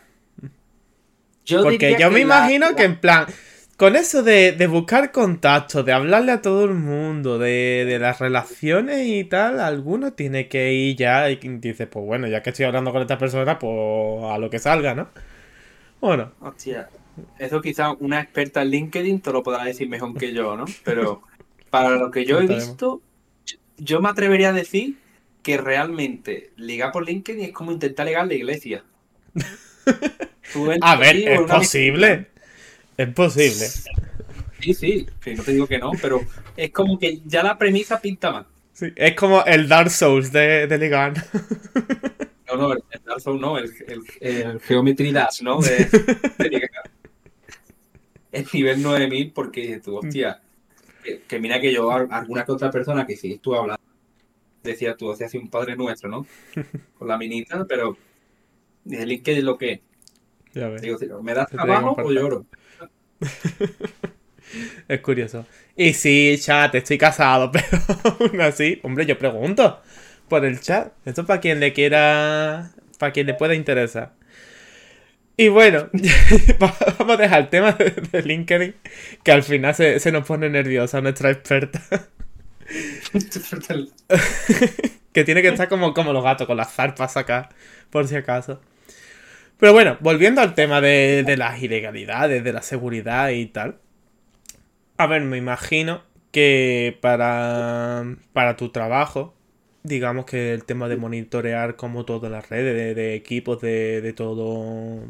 de toda tu empresa, por así decirlo, necesitarás, en plan, como de estar actualizando cada dos por tres los componentes del ordenador. Porque supongo que eso con un ordenador de la Junta de Andalucía de los que regalaba no, no te va a servir. Entonces, mi pregunta es, el tema del mercado, porque creo recordar que desde la pandemia como que todos los precios de los componentes y tal, que se dispararon un montonazo. Que se pararon, empezaron a, a subir más los precios todavía por el tema de las minerías de, de criptomonedas y tal. ¿Tú has visto algún cambio en los precios? ¿Sigue inflado? ¿Se está relajando poco a poco? ¿Está afectando la inflación también ahí? ¿O...? Ni idea. La, te puedo decir que la inflación afecta, afecta absolutamente todo. Todo lo que tú puedas comprar con dinero, sí. la inflación te lo vas a comer. Porque creo que era el impuesto invisible, el impuesto de los pobres. Tenías un seudónimo, ¿no? Pero eso te lo comen. El estado ahora mismo de los precios, podría decirte que creo que ha bajado un poco. Pero un poco. Para lo que era antes de que empezara toda esta historia, es como decirte que no ha bajado nada. ¿Por qué? Porque a lo mejor lo poco que ha bajado se le ha subido la inflación. Claro. Entonces yo creo que a día de hoy, por ejemplo, como yo siempre uso de ejemplo, ¿no? La, la 1050 Ti, yo recuerdo que mucho antes, no mucho antes, porque creo que lo de la, pandemia no sé si fue en 2020, yo es que ya... Sí, creo que sí, que por Pues digamos que en diciembre, que siempre se coge de referencia, con las ofertas, con las historias, se coge de referencia como con las navidades, en diciembre, el tema de los precios, se ve que en diciembre de 2019 podía valer unos 90 euros, una 1050 Ti que ya tiene su año, tú lo ves ahora y está en 400 y algo. Dios. Algo que se supone que con el tiempo tiene que bajar. O baja. Ha llegado a un punto que yo creo que ya hasta las propias las propias compañías que se dedican a eso dicen, si la gente me lo está comprando, que es lo peor, la cosa que funciona con oferta y demanda es, esto ha subido hasta los 400 y ahora se supone que empieza a tocar bajar. Pero como la gente me lo sigue comprando, pues, pues a 400 euros. Claro, y eso es beneficio para la empresa. Pero es que me resulta súper, súper curioso, sobre todo el tema de la inflación, quitando todos los datos que se están ahí manipulando y que cada uno dice una cifra, que de hecho precisamente esta mañana me salió en Instagram, voy echando un ratito y me salió un riff de, de uno, que quería hacer como una especie de investigación sobre las cifras de la inflación en España, básicamente. Entonces, Creo que el gobierno dijo que la inflación era como del 6%, el 8% o algo así, de un año para otro. Y él encontró una factura suya del año pasado y compró los mismos productos en el supermercado. Y llegó a la conclusión de que la inflación real, en vez de un 6 o un 8%, era de un 60%. Que estaba todo un 60% más caro. Dice, y eso eran productos básicos, que en teoría no, se han, no han afectado tanto, que vamos, lo que compraba era pan, eh, agua, mantequilla, aceite o una cosa así. Y digo, eso, ahora aplicado al tema de las tecnologías, con tantos impuestos como se está poniendo y tantas tantas trabas, que me imagino que tiene que ser un infierno, vaya, para el que se dedique a ese sector y tenga que estar renovando el equipo como puede ser tu caso, de alguien incluso más especializado todavía. Yo, esto yo no sé si es una especie como de, mito o, algo que con el tema de los ordenadores se encuentran las personas mucho y es el tema como que tienes que cambiar los componentes cada cierto tiempo. Bueno, o si te lo quieres poner con el ejemplo de mi empresa, que diga, bueno, mi empresa a lo mejor tiene que estar cambiando. Al contrario, cuando tú más o menos entiendes y montas algo bien, yo me atrevería a decir que dependiendo de la calidad, como mínimo, los 6, 7 años no te los quita nadie pero de algo, si después lo mantienes, esto es como un cose. ¿Cuánto te dura un cose? Si sabes mantenerlo o se lo llevas a alguien que te lo mantenga, no te voy a decir infinito, pero como digo yo, te puedo decir más 30. A ver, casi, ¿eh? que, yo tengo un tío abuelo que tenía un coche de antes de la guerra y, lo sigue teniendo y el coche anda, vamos, que da gusto, ¿eh? Eso sí, el tema de, de, emisiones lo lleva nada más que regular. Pero esto ya es, como digo yo, esto ya es como el meme de tú quieres evitar el cambio climático por, salvar el planeta, ¿no? Mm. Yo creo que segundo los Países Bajos, ¿no? No somos lo mismo. lo típico, que, Madrid tenga playa, ¿no? y un team de España. Esto al final es como digo yo, es rezarle, ¿no? Pero que, que un componente hardware y sobre todo los antiguos, para mí es de lo más duro que hay. Es algo que realmente, claro, yo, por ejemplo, que dentro, aunque trabaje y estudie toda la historia, la parte del gaming es algo que me gusta. Entonces, yo podría decirte que con el ordenador que yo tenía antes, el que tengo actualmente, podría hacer mucha historia. Y, lo típico que puedes hacer la bio, pero cuando tú quieres jugar bien, quieres, digamos, masacar un poco, que es como cuando tienes un coche que corre, pues yo comprobaba hasta dónde corre. Siempre, como digo, bueno, lo de la legalidad y todo la historia. en este canal apoyamos la legalidad, por favor. Gobierno de España, sigue habiendo un, un, espacio para patrocinarme por aquí, junto a Andalucía, por favor. Está patrocinando hasta la espalda de, Salvador ahora mismo, así que. Es verdad, pero eso para que se vea que me tiene patrocinado. Así sí. está ahí patrocinando, ¿no? Y es lo que digo. los componentes no hay que cambiarlos. Yo podría decirte que una gráfica compra bien te podrá... Es que ahora mismo yo tengo una gráfica de hace nueve años que está guardada e intacta. Por eso digo que no. Que ah, tú comprando un buen componente en buen estado, no, a ti los precios, a ver, tú ahora mismo, si dices, quiero comprarme una 4090, pues pasas por los mil que cuesta. Es que no tienes otra. Pero ahí entraría un poco la cabeza de para qué quieres una. Porque si para jugar Minecraft, bueno, ya el meme de jugar con Minecraft no, pues, TX y te vas a 60 FPS justito. Que, ya, que Minecraft ya. Claro, el Hollow Knight o una cosa así, porque ya el Minecraft no No, y es cierto. Y el Fortnite también, cágate. Me imagino. Que hace, que hace poco pude arreglar yo una historia, que es lo único que le puedo decir a, las personas, que como no le guste el tema de los ordenadores y no le guste trastear, porque eso es trastear, leer y probar, los ordenadores creo que no, no, son lo suyo porque son horas leyendo. Me imagino. Bueno, mientras no borren la, la carpetita de System 32, yo creo que vamos bien. Lo sobrelleva. Desde luego. No, pero yo lo decía más que nada, el tema de la actualización de componentes, porque, a ver, obviamente no me meto tanto en este sector, pero tengo entendido, por lo menos con el tema de móviles, que de eso sí que controlo un pelín más, y es que las aplicaciones que usamos normalmente, por lo menos en móviles, cada vez tienen más archivos de actualización y son más potentes, tienen más resolución y tienen más peso que realmente tú. Con los primeros iPhone, por ejemplo, tú te pones a instalarle todas las aplicaciones que solemos tener ahora y algunas de las corre bastante justitas. Pero no es porque se hayan quedado que no funcionen los componentes de, esos móviles, sino porque ya no son capaces de tirar de lo que tiran los componentes tan refinados de los móviles de hoy en día. Pero ya no sabía si eso se aplicaba también al tema ordenador o no, porque a ver, es cierto de que aquí los ordenadores, en plan, si tiramos de navegador, pues navegadores en navegador y ya está. Pero ya no sé yo si exige demasiado de, los componentes o no. Que es a donde yo quería llegar. Entonces ya. Yo sí que te puedo decir ahí, y eso lo podemos palmar, ¿no? Por lo que dice la supuesta experta en LinkedIn, ¿no? Por lo de la tecnología con la temprana edad, ¿no? Que con el tema de los móviles hay una cosa que eso justamente parece una tontería, pero me lo enseñó, me lo enseñó hace poco mi jefe, y esto ya son un poco interna de la empresa y tal, pero bueno, que es una cosa que me comentó. Y es lo siguiente. Eh, yo creo que un iPhone del el, bueno, a lo mejor quizá el primero no, porque ahí lo único que varía, para lo que, lo que tú has comentado de quizás ahora mismo el, las aplicaciones de ahora no tiraría con los de antes, pero eso tiene que ver con la arquitectura. Suponiendo que es la misma arquitectura, que para alguna persona no entiende, la arquitectura es la base, la base del ordenador, porque a lo mejor aunque te parezca una tontería, tú dices, bueno, las bases, lo que son los cimientos en España de las casas es de base de cemento armado. Pero es que a lo mejor, por ejemplo, te vas a, Estados Unidos, lo hacen de madera. Y a lo mejor dices, tú, tú, a lo mejor alguien de aquí no lo entiende, pero ¿cómo lo va a hacer de madera? Y tú vas allí a Estados Unidos y nadie entiende lo que se haga con hormigón, como quien dice, ¿no? Entonces, suponiendo que la arquitectura es la misma, realmente por poder sí que puede. Tú puedes, por ejemplo, con el iPhone 8, tú puedes tirar todas las aplicaciones que hay ahora mismo. ¿Qué pasa? que a ellos no les interesa que eso se mantenga mucho.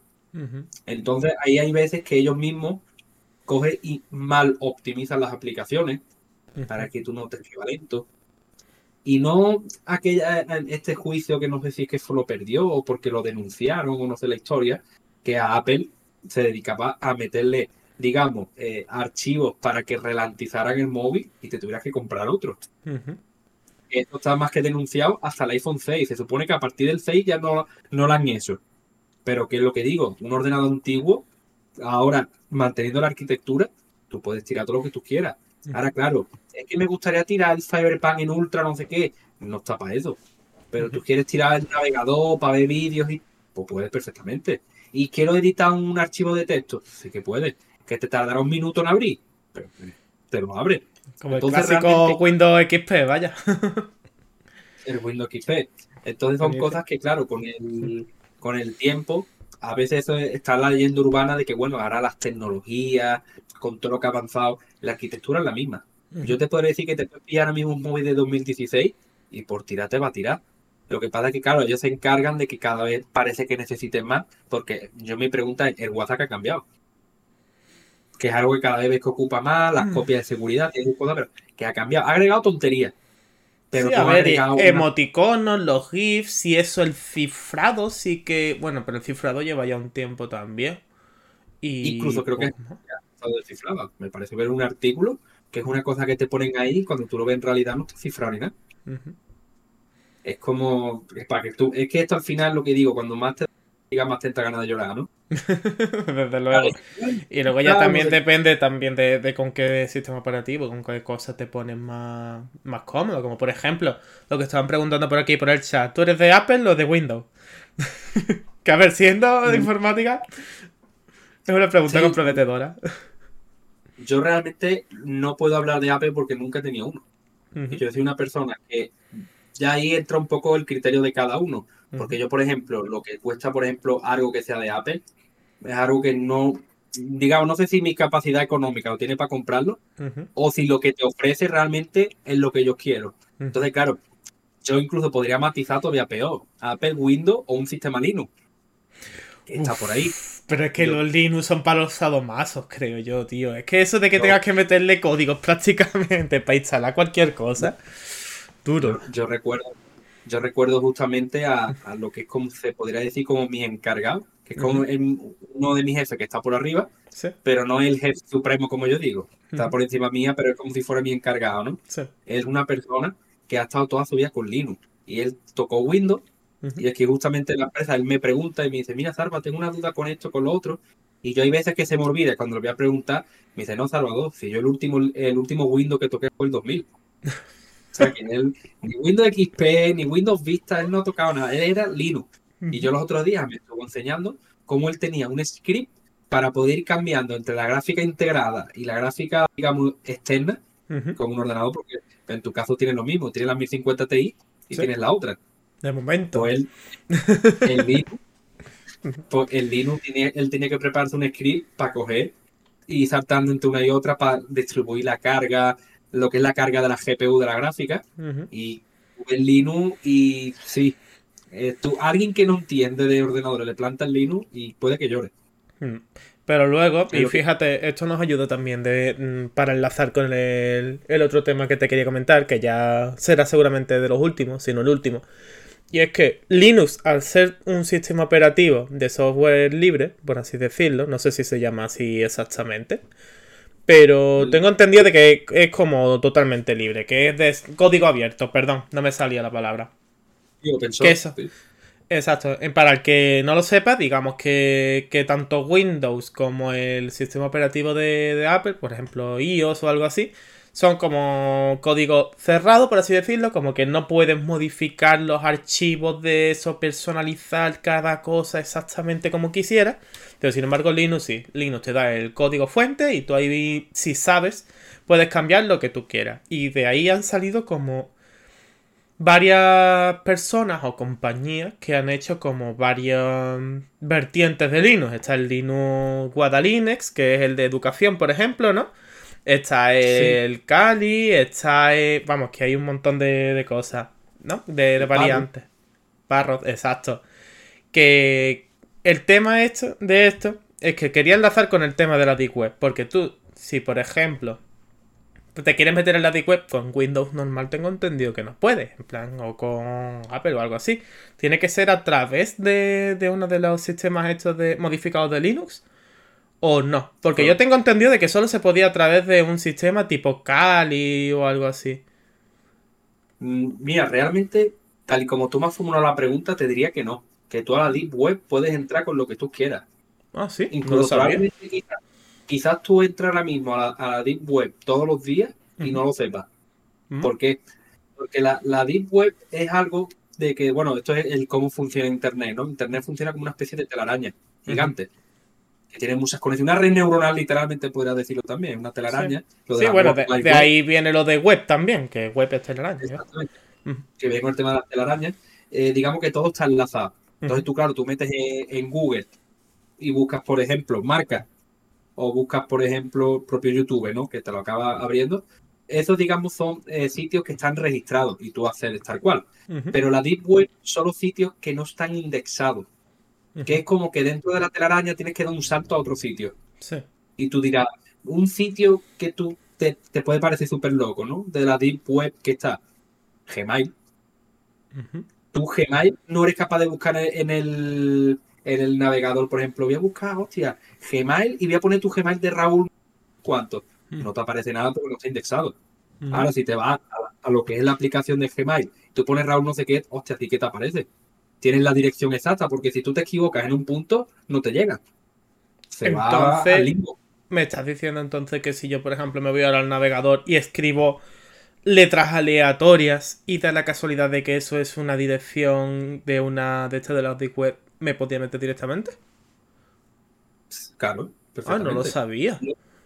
Lo que pasa que es lo que te digo, si tú pones la dirección de correo de alguien, Te aparecerá el navegador si, digamos, está guardado en algún sitio. Como por ejemplo, tú pones mi correo y te puede aparecer LinkedIn porque está relacionado con mi correo, pero no me puedes, no, digamos que no puedes escribir mi correo y acceder, digamos, desde Gmail como si fuera a ver mi perfil de Gmail. No sé si me Ujú. entiendes lo que te quiero decir. Sí. Sino que, que eh, el, el Gmail de por sí es un sitio que estaría indexado, que no está indexado, ¿no? Que estaría en la Deep Web, porque para tú enviarme algo a mí, primero te tienes que meter a eso, que, que bueno, sí que está indexado, lo que es como si fuera la plataforma de Gmail, pero para tú enviarme algo tienes que tener mi dirección concreta y exacta. Si te faltas una coma, se va al limbo. O si casualmente alguien se llama como yo, bueno, se lo envías a alguien que no es a mí. Entonces la Deep Web funciona por direcciones que son concretas. Y muchas cosas, incluso por ejemplo los propios vídeos de YouTube que están guardados en el servidor, están en la Deep Web. Mm, qué Que no curioso. te lo parezca. Digo que realmente son términos que se confunden. La Dark Web puede ser a lo mejor lo que comenta, Mm, que es la red oscura, se llama. Mm. Esa red, por ejemplo, desde Windows sí que es verdad que puedes acceder, pero es exponerte mucho. Al final esa red, mm, el, el mero hecho de tu entrar, como no tenga las medidas de protección necesarias, al final es como que te expones tú mismo. Y es como si te metieras en un gremio de ladrones y entras tú allí con, con sonido de joyas, joyas como y, y diamantes sonando, ¿no? Y todo el mundo empieza a caminarte y es un problema.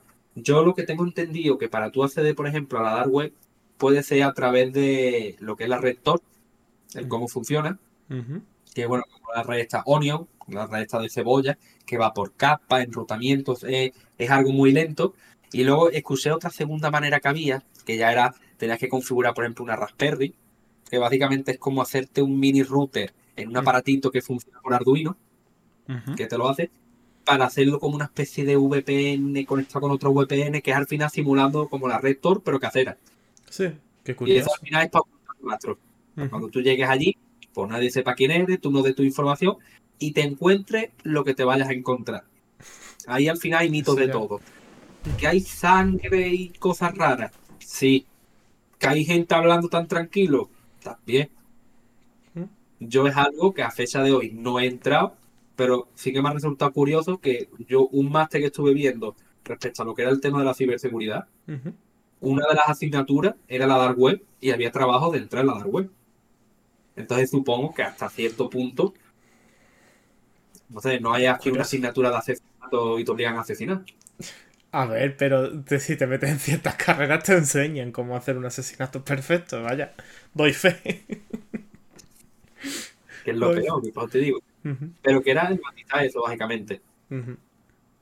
Es curioso, yo es que tenía entendido eso, de que realmente Internet en general era como una cosa y que como había tres capas así en general, que era el Internet visible, que es lo que tenemos de YouTube, Instagram, eh, Twitch, etcétera, como un Internet que está a medio camino, que es una cosa más, más borderline, por así decirlo, y luego estaba ya directamente como la Dark Web o Deep Web, o... es que no sé diferenciar sí. entre la Dark Web y la, web- de la Deep Web. Tal cual lo has dicho. De hecho, si quieres, eh, si quieres hacer, como digo yo, la referencia del iceberg, tienes que la parte de arriba es lo que tú ves, la parte que, que todo el mundo ve. Luego vendría la deep web, que está un poco por debajo, que es lo que no está indexado. Y no tiene nada de malo. A ver, te podrá contar alguna cosa ilegal, pero en el sentido mejor de vídeos que no debería, o algún, incluso cosas tontas de, por ejemplo, un libro que alguien ha, ha como fotocopiado que es ilegal, fotocopia libro y te lo encuentras por ahí, o incluso algo que no sea ilegal, como te comentaba, con el tema, por ejemplo, de Google Drive, que todo el tema de los mensajes y tal no están indexados, van por otra vía, están en la deep web. Y ya la dark web es lo que está muy por abajo y sobre todo es como lo difícil que es acceder. Es simplemente, ya pues sí, si te metes, de hecho, para tu entrar a la dark web funciona como una especie de biblioteca. Tienes que acceder por pelota, una especie de, como cuando tú metes en Google Chrome que te metes y te sale la ventanita, pues eso funciona como una especie de Wikipedia. Y de ahí tú ya te vas dirigiendo a las otras páginas, porque la, la dark web, digamos, no funciona como www. no sé cuánto, o voy a buscar y direcciones extrañas. Que son direcciones escritas en hexadecimal. Que eso puede ser 55B, 40, 0, A, B, no Está escrito así que dice tú. Qué curioso. no tenía. Es una barbaridad, pero, que esos son los tres niveles, que realmente no tiene más. Es muy curioso. Y el tema es que, a ver, nosotros, en otras veces que hemos hablado, me habías comentado de que realmente en Windows la seguridad que hay es como top, ¿no? Es de lo mejor que hay en tema de seguridad o algo así. O eso tenía entendido. Y entonces no es como suficiente para... Es decir, sirve para parar a cualquiera que te quiera hackear, entre comillas. O por lo menos para quitar la mayoría de, los hackers, pero no para los de la dark web. ¿O cómo iría eso, esa seguridad en concreto? Porque ya me ha salido la duda, vaya. No, mira, es que es raro, porque aquí tendría que distinguir dos cosas. Cuando tú te metes en la dark web, tu ordenador no tiene nada que ver, porque tú te estás conectando a través de la IP, de no sé qué, no sé cuánto. Entonces, al final es a través de redes. Entonces, en la dark web es a través, por ejemplo, de tu router. Si te, conectas con, con, tu IP, pues ya le estás diciendo a la gente, mira, que yo en internet tu IP es como diciendo, mira, que es que yo vivo en la calle Buena Fuente 23. Pues ya todos los que están viendo saben dónde tú estás y se pueden entretener, pueden poner a prueba un poco lo que tienes. Y si tú a lo mejor tienes una contraseña estándar del router que te viene y un ordenador con Windows XP que no has actualizado, pues es un caramelito.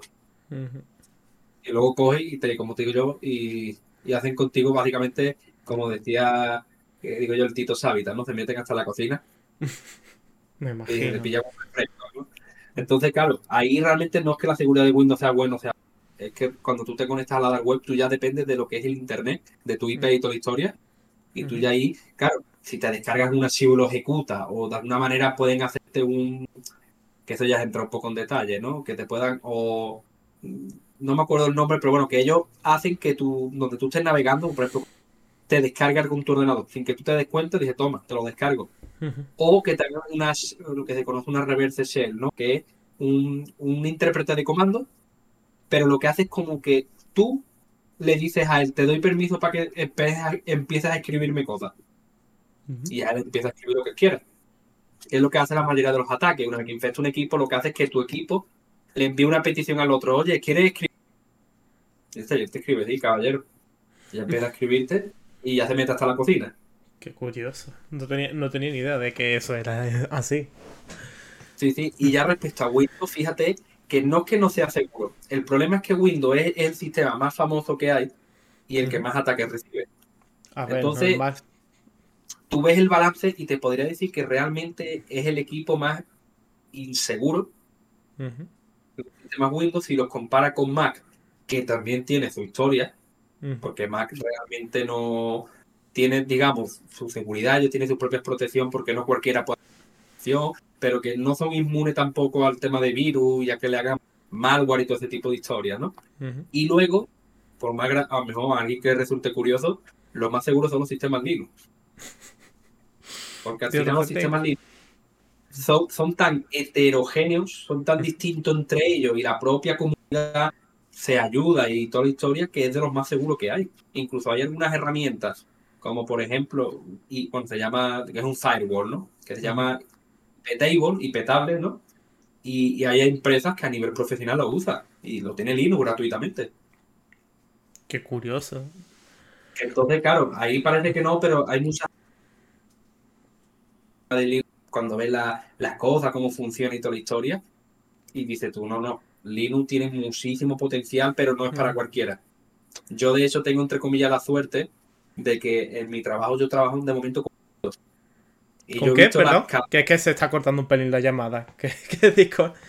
Pero vamos, que, ah, algunas partes en concreto. ¿Con qué lo que trabajaba? Vale, trabajaba con lo que es con los sistemas Windows. que ahora mismo es lo que a lo mejor todo el mundo ve y lo que para mí es literalmente la comodidad porque lo entiendo y tiene su seguridad y hay que entenderla. Pero como yo otra vez trabajo con Linux, una de las cosas que la gente a lo mejor no, no es capaz de concebir es que tú te descargas un programa y te pone como la ventanita. Necesita permiso del administrador, le das que sí, ya está. Ya tiene los permisos para hacer lo que le sale de los huevos. Literalmente. Cuando el Linux te dice, no, no, el administrador te tiene que dar permiso y a lo mejor el administrador, que puede ser tú mismo también. Pero ya es una capa que aunque parezca una tontería, eso ya aplica un nivel de seguridad a cara de una empresa, de que si tú quieres instalar algo, tienes que pasar por el administrador. En cambio, en Windows no. Y por ejemplo, la empresa que yo estoy, está, ahora mismo lo que estoy trabajando es en esto. En poder hacer de una manera que los otros ordenadores de la empresa, si alguien quiere intentar instalar algo, le digan, tienes que darte permiso a un administrador. Qué curioso. Porque si no, porque si no Windows, por eso Windows también es de los más inseguros. O sea, te, te descuida, le da venga a descargar que sí, le doy permiso y para adelante. Y es lo mismo que comenté con los permisos de los móviles Android con las aplicaciones. Venga, sí, sí, sí, sí, para adelante. Pues sí, desde luego. Y bueno, ya terminando eh, el podcast, una última pregunta que me gusta hacerlo a, todos los invitados. Eh, ¿Qué consejo le darías a, a, esas personas que están pensando en meterse a estudiar todo el mundo este de la informática o de redes o que tienen curiosidad por la ciberseguridad? ¿Qué les recomendaría de empezar a mirar o de que se informen o que tengan que tener algo en cuenta en concreto antes de meterse en ese meollo? Porque supongo que eso es un mundo que tiene tantas bifurcaciones que al final... Entonces, siempre algún consejo o algo así que, les pueda ayudar a tomar decisiones, de tirar por un lado o por otro. Pues mira, yo sé que eso lo puedo contestar empalmando con la pregunta que hizo antes la supuesta experta en LinkedIn, ¿no? que dijo el tema de lo que es la tecnología ah, con el tema de la temprana edad, ¿no? Yo realmente, esto ya al final es un poco de, criterio personal, porque a lo mejor una persona que ha estudiado psicología o ha estudiado, no sé, relacionada con los niños, comportamiento, cualquier tipo de historia, puede a lo mejor saber con más precisión si dice, pues, un infante, una persona, ah, digamos, menor de edad, de X años, expuesto a un ordenador o a un tiempo, le dificulta el estudio, le dificulta las relaciones sociales o, o cualquier tipo de historia. Eso realmente no lo sé porque yo puedo hablar de lo, de lo que es a nivel de lo que yo he visto y tal, ¿no? Para mí, desde temprana edad, sí que deberían tener eh, lo que son los aparatos de, por ejemplo, un ordenador o un móvil, pero lo tienes que controlar. Desde el minuto uno incluso para mí verlo como una especie de recompensa.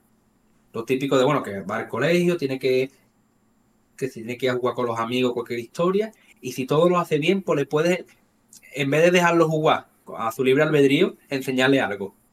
Pues mira, pues te voy a enseñar cómo se puede buscar un vídeo. Pues te quiero enseñar cómo se hace esto, para que dibuje en el paint, o un juego de no sé qué lo vas probando, o con el móvil, le vas introduciendo poco a poco. A lo mismo, bueno, con lo que es a la par, de ir metiendo un poco de miedo del sentido de cuidado con esto, mira que esto se puede romper, porque los niños cuando son pequeños son esponjas. Todo lo que le dé, todo lo va a aprender. Entonces, si, desde una base le enseñas bien, el niño de mayor va a ser una bestia. Que es que, quería aprovechar a contestar eso para lo que tú me has dicho.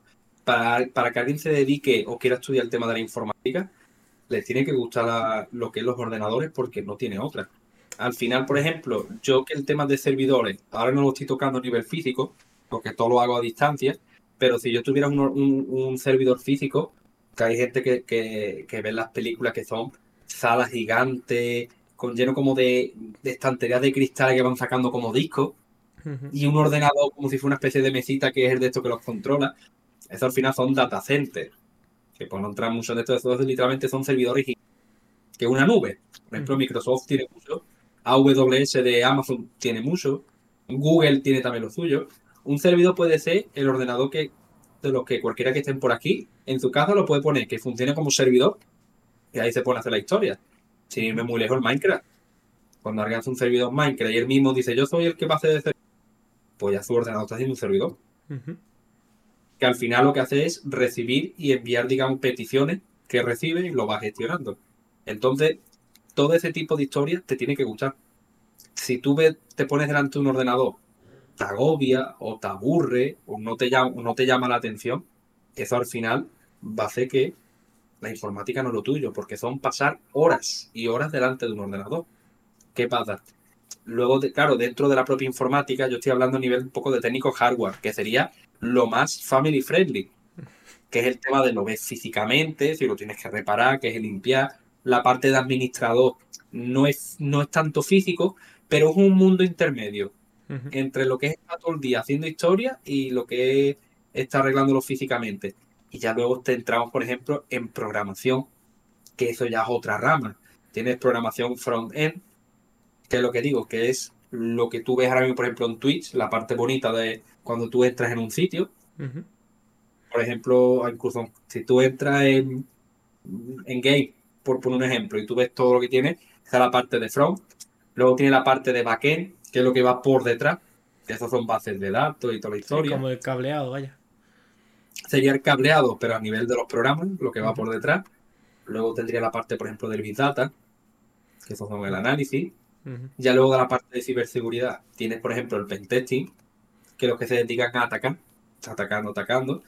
Dentro del atacar puede ser, por ejemplo, servidores web, puede ser, por ejemplo, ya a, a, ordenadores físicos, a lo que es la infraestructura de la empresa, Puede ser, por ejemplo, que te dedicas al análisis de malware. Claro, que es como entonces... que Vamos, que, hay un montonazo de ramas, vaya. Pero entonces, el tomar una rama u otra, ya supongo que será cosa de que cada uno mire a qué se dedica cada cosa y como, con qué se siente más identificado, con qué creen que se va a sentir más cómodo, supongo, ¿no? Exactamente. Hay como dicen algunos que les gusta romper cosas. Pues tiene su camino. Que le guste leer, tiene otro. Está curioso, está curioso. Bueno, pues con esto ya acabamos el, podcast de hoy. Espero que, te hayas pasado bien, que hayas estado cómodo, tranquilo, porque vamos, nervioso no te he visto a ti en ningún momento, vaya. Yo, vivo nervioso, soy como los conejos. con, el, con el corazón a mí. Pero bueno, pues aún así, muchas gracias por pasarte por aquí. Esperemos tenerte por aquí en un futuro, que ya ves tú, te vamos a tener por aquí cada dos por tres, por lo menos de moderador. Que eso, para el que lo estaba ya, lo haya visto aquí en Twitch en directo, el tío estaba haciendo el podcast y al mismo tiempo moderando el podcast, resaltando, contestando mensajes en el chat. Es que vamos, decirme para todo este hombre, vaya. de la polivalencia.